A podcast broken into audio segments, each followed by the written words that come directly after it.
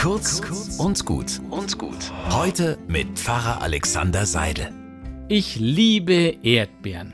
Mit der Erdbeere auf der Zunge entfalten sich in meinem Kopf die allerschönsten Bilder meiner Kindheit.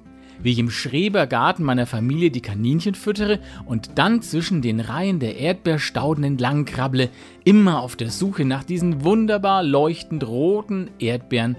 Saftig, aromatisch, ein Traum, ein Paradies. Ja, Erdbeeren sind paradiesische Früchte. Ob es damals bei Adam und Eva auch schon Erdbeeren gegeben hat? Ich denke schon. Ein Paradies braucht einfach Erdbeeren, sonst wäre es kein Paradies. Allein schon, wenn man sie anschaut. Rot und diese Herzform.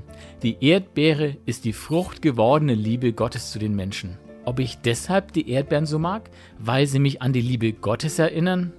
Nun ja, meistens esse ich sie dann schon wegen ihres Geschmacks. Aber irgendwie bin ich beim Naschen dann doch immer auch ein bisschen in Gottes Paradiesgarten.